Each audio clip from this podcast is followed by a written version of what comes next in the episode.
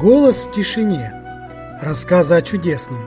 По мотивам хасидских историй, собранных раввином Шлома Йосифом Зевиным.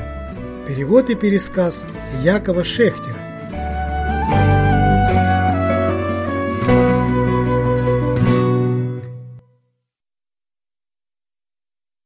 Очарованная душа. Вот имена сыновей Израиля. Шмот, недельная глава Шмот. Хаймберг тонул в болоте. Он уже перестал дергаться, пытаясь вырваться из страшных объятий трясины. Устал барахтаться, а лишь тихонько и жалобно выл. Поначалу все шло хорошо. Один бывший мужик, проходивший через местечко, рассказал про удаленные деревни Вологодской губернии, в которых течет жизнь словно 200 лет назад. Через заповеданные леса и непаханные поля редко-редко пробирается новый человек. Но коль доходит туда коробейник, то у него весь товар расхватывают подчистую.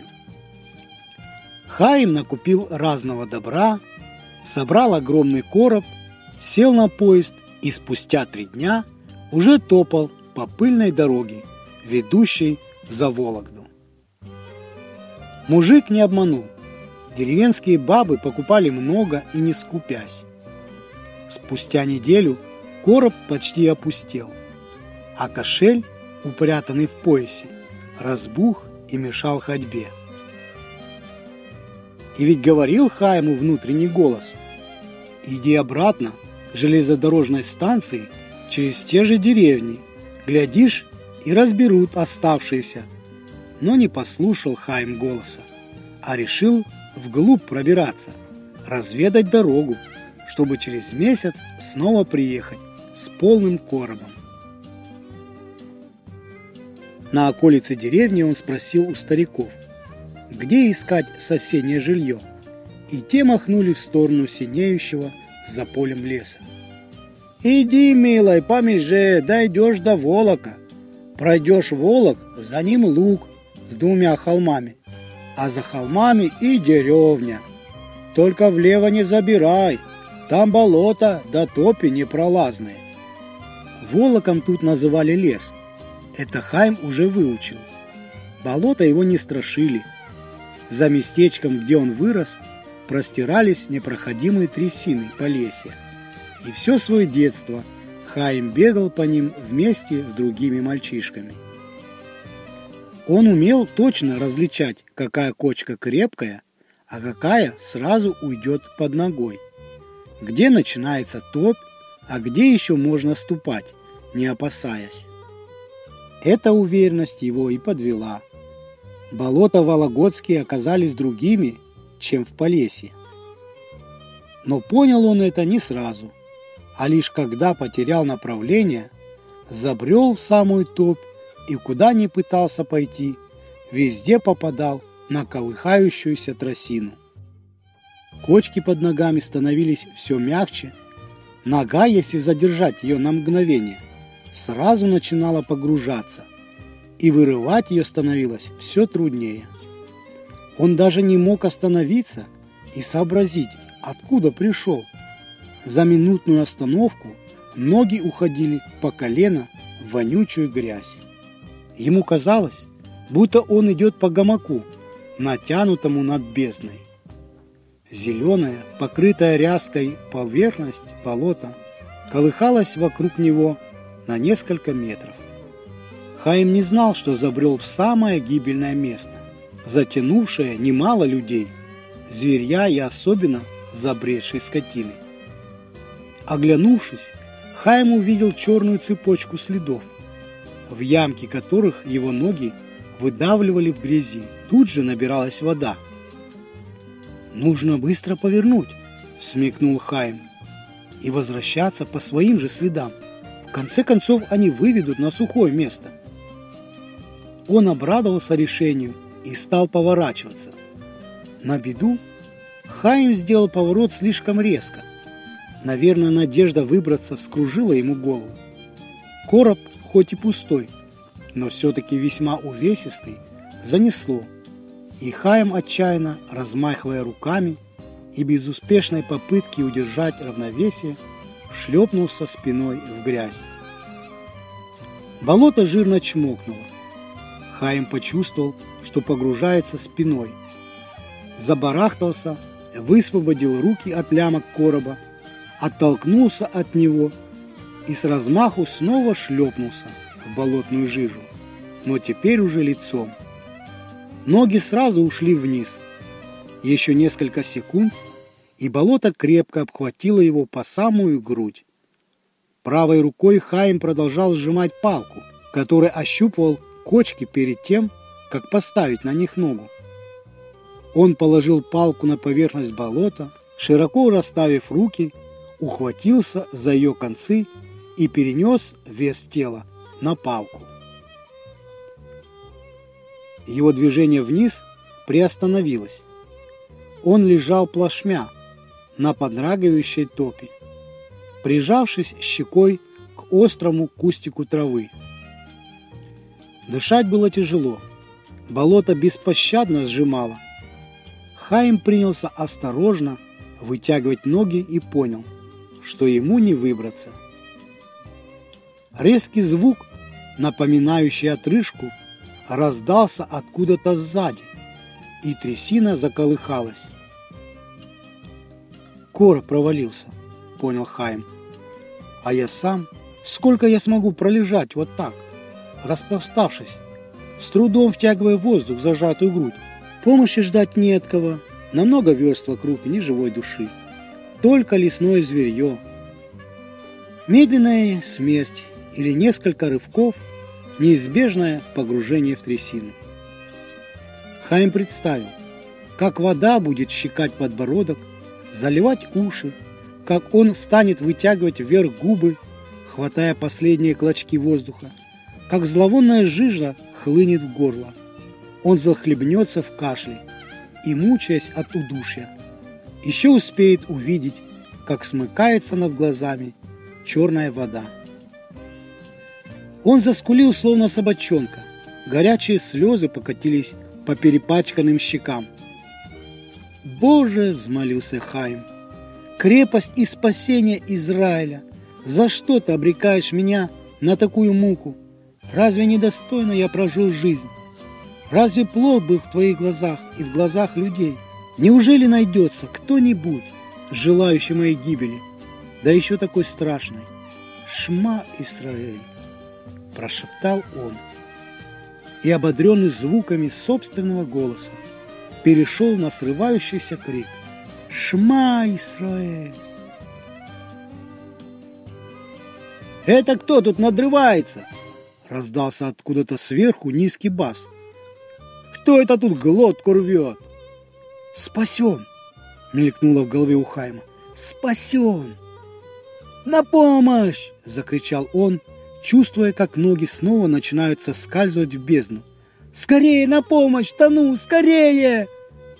«Держись!» — ответил Бас. «Вижу тебя, вижу! Вопить-то перестань, а то затянет!» Хайм смолк. Трясина, захватив еще несколько сантиметров его тела, вроде успокоилась. Невдалеке послышались странное шуршание и плеск, будто по болоту что-то тащили волоком. «Вижу тебя, вижу!» раздалось совсем близко, и перед самым носом Хайма тронул воду гладко оструганный конец шеста. Затем он почувствовал, как чья-то рука ухватила его, точно котенка за шиворот, и крепко потянула вверх. Трясина чмокнула. Напрягаясь, но сила, тащившая Хайма, была упрямее и больше, чем сопротивление болота. И спустя несколько мгновений он оказался наверху. На колыхающейся поверхности болота лежали рядышком два длинных шеста, а на них стоял богатырского сложения мужик в аккуратно поддокнутом зипуне. Он подхватил второй рукой Хайма, поставил рядом с собой на шест. «Руками в другой упрись!» — прикрикнул он. «Быстрей, быстрей! Хайм упал на четвереньки и уперся руками во второй шест. Затем извернулся и сел на него, переводя дыхание. Крестьянин возвышался над ним точно гора. Он походил на былиного богатыря. Крупные черты лица, умные проницательные глаза, пышные усы, широченные плечи. «Откуда вот ты тут взялся?» — спросил он, внимательно рассматривая Хайма. «Не окажись я поблизости, не миновать тебе смерти». «Ой, спасибо!» – прошептал Хайм, с трудом расцепляя губы. «Я, э, коробейник, заблудился». «Так ты тот самый еврей, что по деревням товар разносил?» «Да, тот самый». «Екко занесло тебя, бедолагу, в самую топь. Чего ж не стерегся?» Хаим виновато развел руками. «Ну ты счастливчик! Ныне день твоего рождения. Родился еще раз, я тебе говорю». «Как звать-то тебя?» Добродушно спросил крестьянин. «Хайм, Хайм Берг. А меня Геляем кличут». Он помолчал немного, оглядывая болото. «В общем так, Хайм, деваться тебе некуда, со мной пойдешь. Через трясину только на шестах пробраться можно. А они у меня одни. Так делать будем. Рачком пробираемся до конца шестов. Сначала один вперед двигаем, за ним второй и опять пробираемся. До твердой земли такого ходу около часу. Давай, принимайся. Шли медленно. Шесты под весом двух мужчин глубоко уходили под воду. В иных местах руки погружались в болото почти до предплечий. От неудобной позы у Хайма разболелась спина. Ноги мелко дрожали. Гамак топи раскачивался и дрожал. Тонкий слой, сплетенный корнями растений, иногда не выдерживал, и сквозь разрывы черными фонтанчиками выскакивала вонючая жижа.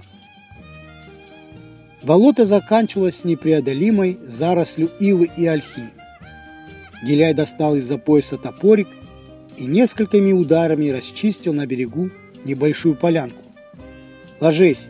— кивнул он Хайму. «Умаялся, поди, с непривычки». «А ты?» — спросил Хайм. «Разве ты не устал?» «Я-то чего?» — улыбнулся усы Гиляй. «С измальства по болоту ползаю. Они уселись на землю, вытянули ноги, потом прилегли, опершись на лоб. «А что ты-то на болоте ищешь?» – спросил Хайм. «Хм-хм!» Гиля внимательно посмотрел на собеседника. «Про скиты слыхал?» «Нет, я же не местный. Всего несколько дней приехал». «Понятно», – протянул Гиляй. «Местные – эти места кругом обходят. Он сорвал листик ольхи, растер между пальцами и поднес их к лицу. Глубоко вдохнул крепкий горьковатый аромат. Тут посреди болот скиты. Лет уж двести со времен Петра Великого. Староверы, так сказать. От властей хоронятся. Болота здесь непроходимые. Через них лишь на шестах, да и то в определенных местах перебраться можно. «Так как же они живут-то?» – вырвалось у Хайма. «Да так и живут.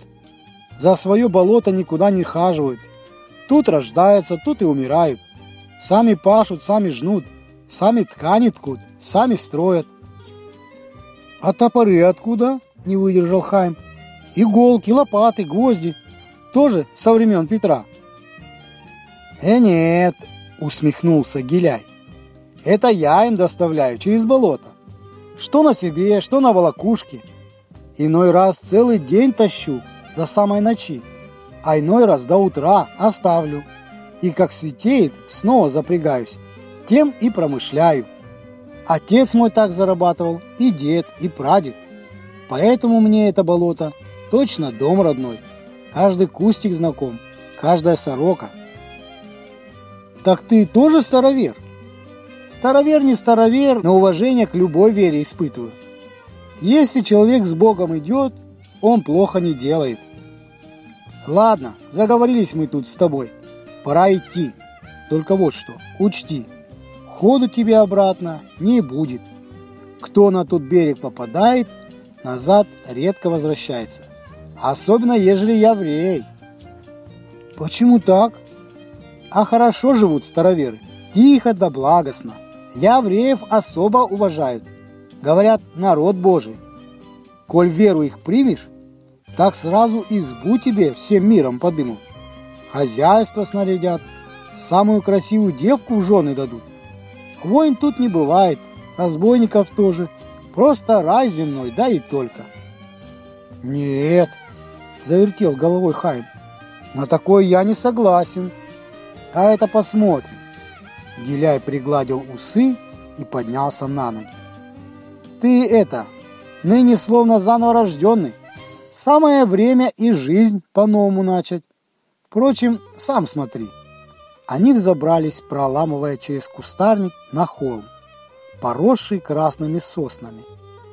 За холмом тянулась узкая долина. По ее краям крутой стеной возвышался частый осинник, а внутри были свободно разбросаны деревянные избы. Посреди долины возвышалось многосрубное двухэтажное строение с крытым двором. «А это их молельный дом», — указал на строение Гиляй. Лет сто назад в нем иноки жили, в каждой калеке по иноку. Но с тех пор вера ослабла. Постриг никто не принимают, живут семьями. Стали спускаться. Хайм шел, пошатываясь, точно пьяный. Ледяное духовение близкой гибели, внезапное спасение, странный разговор о староверах. Все эти события казались ему нереальными. Он словно видел сон – кошмарный тяжелый сон и никак не мог проснуться. Но вода, чмокающая в сапогах, грязь, облепившая одежду, и богатырская фигура Гиляя, уверенно шагающего перед ним, не оставляли надежды. Это был не сон. Жизнь повернулась к Хайму неожиданной темной стороной. Они подошли к ближайшей избе срубленной из громадных сосновых бревен, перед избой тянулся навес, подпертый отполированными столбцами. На крыльце не было заметно даже следов грязи, словно его недавно тщательно вымыли, а потом оскоблили стеклышком. Хаим посмотрел на свои перепачканные сапоги, грязную одежду и в нерешительности остановился. «Ходи, ходи!» добродушно прогудел Гиляй. Староверы говорят, гость в дом, бог в дом. Гостям тут раздолье. На звук его голоса из дверей, топача босыми пятками, выбежал мальчик лет десяти, кудрявый и краснощекий. Увидев незнакомца, он вспыхнул от смущения и быстро скрылся в избе. «Дядя Гиляй!» – послышался его голосок – а дядя Гиляй ты кого нам привел? Яврея, не видишь, что ли? Отозвался Гиляй, подмигивая Хайму. Настоящего? Недоверчиво переспросил мальчик. Знамо настоящего. Вон, погляди, и пейсы у него есть. Из-за двери осторожно высунулась мальчишеская физиономия. «Да подходи, не боись», — сказал Гиляй и святого народу не кусается. А я и не боюсь. Мальчик вышел на колесо и поклонился Хайму. Добро пожаловать, квас вы спейте. Квасу можно.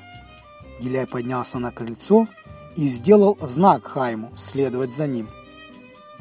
В избе было прохладно и чисто.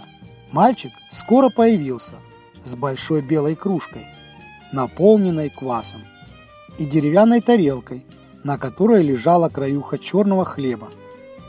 Поставив все это на стол, он снова вышел и принес дюжину соленых огурцов в деревянной миске.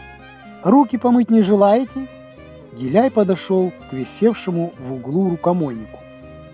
Крепко потер руки кусочком пористого камня, омыл, часто поднимая штырек рукомойника – вытерся поданным мальчиком белоснежным домотканным полотенцем и уселся за стол. Хаим повторил те же действия и сел. Мальчик поставил перед ними две кружки, искусно вырезанные из дерева. «Благослови!» – попросил Гиляй Хайма. «Я не голоден», – ответил Хайм. Он никогда не ел некошерную пищу. «Нехорошо, обижаешь хозяев. Хоть квасу испей», – прошептал, наклонясь к Хайму Гиляй. Хайм произнес благословение на квас, отлил немного из ковша – стоящую перед ним кружку и отпил. Гиляй смачно захрустел огурцом, отломил половину краюхи и целиком засунул в рот. «На каком языке ты благословлял?» – спросил он, прожевывая. «На святом». Хайм осторожно отпил еще немного. Квас был холодный, душистый и слегка сшибал в нос. «У нас в Вологодской губернии Гиляй ухватил еще огурец. Явреев отроду не случалось. Так, заезжает иногда какой-нибудь обрусевший. Платье нашинском и манерами похожими. А такого, как ты, с пейсами, бородой, еще я не видывал. «А откуда ты знаешь про пейсы?» – спросил Хайм. «Так, люди сказывали. И на картинках видал. Один старик Вологодский в самый Иерусалим ездил, на Голгофу. Сундук с собой привез, полный картинок и камушков со святой земли. Как умер, велел эти камушки себе под голову уложить. Мальчик тихонько сидел на лавке у стены и внимательно слушал разговор. Рот его слегка приоткрылся, а глазенки сверкали. «А родители-то где?» — обратился к нему Гиляй. «Отец в поле, а мамка покойницу пошла обмывать. Бабка Манефа вчера представилась. «Манефа померла!» — воскликнул Гиляй. «А я думал, вечная она, всегда жить будет. А братья где твои?» «На работах, скоро придут». Они посидели еще немного. Гиляй доел хлеб и огурцы, опустошил ковш и поднялся. «Спасибо этому дому, а нам до старосты пора», Хотел отцу твоему гостя показать. Ну да, в другой раз зайдем. Вам спасибо, ответил мальчик. Кружку забери, сказал Гиляй Хайму. После чужака посуда погано считается. Все равно выкинут, а ты бери, тебе пригодится. Хайм молча сунул кружку за пазуху и встал из-за стола. Староста, лысый, низкого роста старик с седой косматой бородой до пояса, оказался дома. Он тоже обрадовался гостю, пригласил за стол, принес квасу, хлеб и огурцы. Похоже, такое угощение было у них традиционным. Сели, поглядели друг на друга. «Яврей!» – уважительно произнес староста. «Яврей с Господом нашим одного роду племени», нам для породы евреи тоже нужны. У меня внучка заневестилась. 16 лет девки. Кровь с молоком. Давай, женюсь. Избу хоть завтра поставим. И живите. Нет, у меня семья есть, жена, дети. Как я их брошу? Отозвался Хайм. Жена за болотом осталась. Не соглашался староста. Веру нашу примешь. Как родишься заново. Все, что в той греховной жизни понадел, словно и не было. Он пренебрежительно махнул рукой, и Хайм увидел, что ногти на его пальцах черные и заскоруслые, и такой длины, что закручиваются вокруг подушечек. «На ногти мои дивишься!» — усмехнулся староста. «По вере по нашей, рай на высокой горе находится. После смерти туда ползком лезть придется». Тут они и пригодятся. Ногти-то длинные. Про Манефу уже слыхал? Спросил он Гиля. Слыхал, кивнул тот. Вот ей-то они уже вечером будут нужны. Как могилку засыплем, так и сразу начнет Манефа свой последний путь в Царство Небесное. Две недели прожил Хайм в скиту. Поселили его в той избе, куда он с Гиляем зашел, сразу после болота. Сам Гиляй то исчезал, то вновь появлялся. без конца принося всякие разности в своем заплечном мешке. «Смотри, такой же коробейник, как и я», — думал Хайм, — «только поудачливее». Хозяин избы Никитыч, стройный, подтянутый, совершенно седой бородой, держался прямо, как деревянный солдатик. Подстрижен он был чудно, спереди челкой, а сзади проделана круглая проплешина до самой кожи. Гуменышко тоже связано с каким-то поверьем, но с каким Хайм так и не выяснил. Вообще вся жизнь в ските строилась на поверьях. Лекарей не было, лечились старинным дедовским способом. Шли на могилу угодника, Ионы Курносова, и грызли кору, растущую на ней дерево. По словам Никитыча, зубная боль от этого проходила моментально, а лихоманка и ветряные болезни уже на следующий день. Никитыч подолгу беседовал с Хаймом. Убеждать не убеждал, но пытался разным образом показать правильность веры старообрядческой и уют жизни заболотной. Впрочем, делал он это как-то робко, неуверенно. Хайму даже стало казаться, будто старик сомневается в том, что говорит. Дети Никитыча, шестеро белокурых сыновей великанов, статью пошли в мать, такую же огромную кряжестую бабу. Наверное, в молодости она была красавицей. Следы былой привлекательности еще проглядывали сквозь морщины и темные пятна на коже. Три дочери, темноглазые пивуни и хохотушки, напомнили Хайму девушек из его родного местечка. Возможно, своими вьющимися черными кудрями, возможно, заливистым смехом, который по вечерам доносился из девичьей стороны. Познакомили его с Настей, внучкой старосты, ядреной девахой в белом платье из домотканного полотна. Во время встречи она все время глядела в пол, боясь поднять глаза на сужного. Но когда все-таки посмотрела, у Хайма по спине прокатилась волна горячей дрожи. Разговора не получилось. Да Хайм и не старался. Молча постояли у калитки дома старосты и разошлись. «Надо бежать», — решил он после встречи. «Бежать, пока не заманила, не опутала меня эта Настя». На следующий день вновь появился Гиляй. Хайм сразу же подошел к нему и отвел в сторону. «Выручай», — сказал он, глядя прямо в усмехающее лицо Гилеля.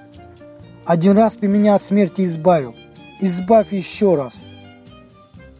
«Да разве Настюху смертью кличут?» — хохотнул Гиляй. «Настюха, тут ни при чем», — сказал Хайм. «Для меня веру свою оставить все равно, что умереть. А зачем Насте живой покойник вместо мужа?» «Так погутарь со старостой», — посоветовал Гиляй. «Насильничать тебя не станут. Коль уговорить не смогли, то отпустят. Коли клятву дашь, никому о ските не сказывать». «Дам», внутренне содрогаясь, пообещал Хайм. И хоть помнил он о правиле избегать клятв и зароков, да положение его вышло необычное, сложное положение. Чем век в скиту вековать, лучше уже поклясться. Староста долго молчал, выслушав просьбу Хайма. «И что ж тебе у нас не любо?» – спросил он с трудом, разлепляя губы. Погляди, как живем. Чисто рай на земле. А тебя опять на грешную землю тянут. «Не могу веру свою оставить», — ответил Хайм. «Не могу». «Понимаю и принимаю». Староста с уважением посмотрел на Хайма. «Знаю, веруешь искренне, только огурцами и водой живешь, молишься на языке своем трижды в день.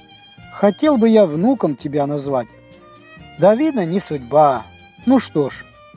Он положил на стол толстую книгу. Вот, Святое Писание, ложь руку и клянись, что словом о нас не обмолвишься. Хайм взял книгу, раскрыл ее так, чтобы слова оказались с правой стороны, а руку опустил слева. Ох, еврейское племя, еврейское племя, вздохнул староста. Обещаю никому и никогда не рассказывать о вашем ските, медленно произнес Хайм. Клянусь, подсказал староста. Клянусь, повторил Хайм. Завтра с утра Гиляй тебя выведет, а ты ночью все ж таки покумекай. Может, смехнешь чего, да передумаешь. Нет, не передумаю. Вечером, когда в избе все угомонились и улеглись, к уже начинающему засыпать Хайму подошел Никитыч. «Пойдем, воздухом подышим», – тихонько прошептал он. Они вышли из избы, обошли ее и устроились на стогу сена в дальнем конце двора. Никитыч помолчал с минуту, а потом сказал такое, от чего Хайм чуть не потерял дар речи. «Их бин ойхет а айд», что обозначало «я тоже еврей». «Как?» – скричал Хайм. «Каким образом?» «Да из кантонистов я», – глухим голосом произнес Никитыч. «Ребенком поймали меня на окраине местечка, бросили в фуру закрытую и повезли. Я кричать, а они руки связали, тряпку в рот и кулем на дно фуры. Как отъехали, вёст пятьдесят. Развязали, думали, смирился. А я на первом же привале удрать попытался. И ушел почти. Но догнали, догнали все-таки. Избили до полусмерти и снова связали. В фуре таких, как я, мальчишек, человек двадцать было. Довезли нас до самой Вологды, сдали в школу кантонистов и за новыми жертвами отправились. А в школе этой Никитыч закашлялся. Она школой только называется, а на деле была хуже каторги. Содержали нас точно самых злостных преступников. Чуть что били. И как били, шкуру до костей спускали. Неделями в лазарете валялись на животах. Встать никак не могли. Мерли, как мухи. Каждую неделю хоронили одного или двух. А потом я узнал о приказе министра Аракчеева. Из десятка девять убей, а десятого представь. Там меня и окрестили, дали имя новое, а старое приказали забыть. И забыл почти. Мне ж тогда 10 годков только исполнилось. До 16 лет я это мордование выдерживал, а потом сбежал. Месяц походил по базарам, спал в стогах, ел, что придется. А как зима стала подступать, свел меня один нищий за болотов, скит. Отец Гиляй переправлял. Тут я остался. Деваться мне было некуда. Беглого кантониста все равно отыскали бы, рано или поздно, и забили бы до смерти. Никитыч снова тяжело вздохнул. Вздохнул и Хайм. «Тебя ведь не зря у меня поселили», — продолжил Никитыч. «Думали, уговорю. А я вижу, как ты за свою веру цепляешься, как трефное не ешь, с каким жаром молишься. И стыдно мне стало, хоть дела мои от твоих сильно отличались, но все равно мог хотя бы попробовать. А я сразу согласился. Очаровали меня эти места и девушка, которую в жены предложили. Он снова замолк, словно не решаясь продолжить разговор. Хайм тоже молчал. С верхушки холма вдруг раздалось «Так-так-так-так-так». Несколько секунд затишья и слово «Так-так-так-так-так». Где-то там, на ветках красной сосны, тихонько таковал в темноте ночи огромный глухарь. «Сказывать про нас ты не станешь, раз клятву дал», наконец нарушил молчание Никитыч. «Да я и не прошу, кто я такой? Мое имя на небесах давно уже из еврейского списка вычеркнули. Но все же, когда увидишь равина или праведника какого, попроси, пусть помолится за спасение моей души. «Как звать-то тебя?» – спросил Хайм. «Берлом, а мать Бейлой звали. Ты уж не забудь». «Не забуду», – твердо произнес Хаим. Ни за что не забуду. И забыл. Когда через три месяца он оказался у Рэбы Шлоймы из Родомска, еврейское имя Никитыча начисто вылетело из его головы. Прикрыв глаза рукой, Хайм несколько минут простоял молча, пытаясь вспомнить имя, но не смог. Хайм, если ты не назовешь его имя и имя его матери, то я никак не смогу молиться о его спасении, грустно произнес Рэбе. Хайм побледнел. В глазах заблестели слезы. Рэбе взял в руки пятикнижие, открыл на первой странице книги «Шмот» и углубился в чтение. Прошло несколько минут. Рэбе поднял голову. «Его звали Берлом?» «Да, да!» – радостно вскричал Хайм. Рэбе снова опустил голову и продолжил чтение. Прошло еще несколько минут. Тишину в комнате нарушило лишь шуршание перелистываемых страниц. «А мать звали Берлой?» Снова задал вопрос Рэбе. «Да, да, Бейлой! Как вы узнали, Рэбе?» «Книга «Шмот», — ответил Рэбе, — начинается такими словами. «Вот имена сынов Израилевых. Все имена всех евреев за все времена записаны в этой главе. Нужно только уметь правильно составить буквы.